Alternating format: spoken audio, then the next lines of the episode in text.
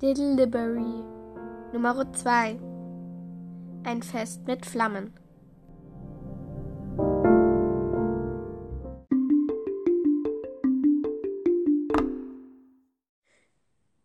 Über mir war nichts außer der große Sternenhimmel. Er sah aus wie ein samtenes Tuch mit vielen eingestickten Juwelen darin. Der Nachtwind blies mir um die Nase und ließ meine kurzen schwarzen Haare wehen. Meine Kutsche flog schnell. Bald waren wir da. Der weiße Vogel, Julia, wie ich ihn immer nannte, hatte ich schon seit ich klein war. Ich hatte ihn als Küken am Boden gefunden, als ich draußen gespielt hatte. Anscheinend war er aus seinem Nest geflogen.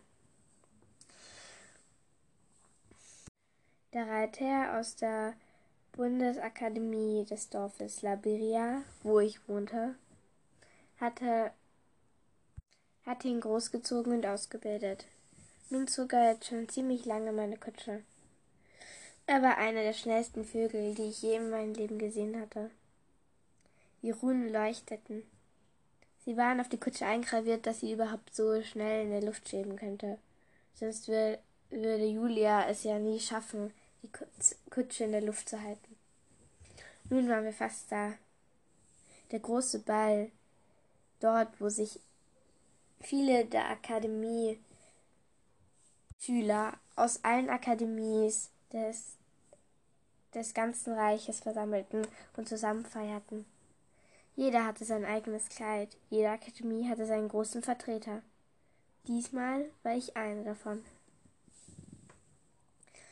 Wir waren da. Ich hüpfte von der Kutsche, Kutsche und passte auf, dass ich nicht, dass meine Schuhe nicht dreckig wurden. Dann gehe ich zum großen Tor. Die Diener, die Diener wollten meinen Ausweis sehen. Ich kramte kurz in meiner Handtasche, dann holte ich das, das goldene Papier heraus. Standen alle meine magischen Fähigkeiten darauf. Sie nickten und ließen mich ein. Als ich eintrat, waren alle Blicke auf mich gerichtet. Diesmal hatte mein Stylist Brian wirklich ganze Arbeit geleistet. Ich hatte ein pechschwarzes Kleid, das keine Träger hatte, sondern nur um, um ein kleines Halsband, das am Kleid befestigt war, hielt.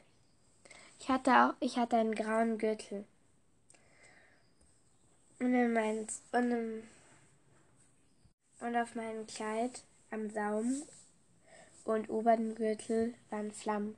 Natürlich keine echten Flammen.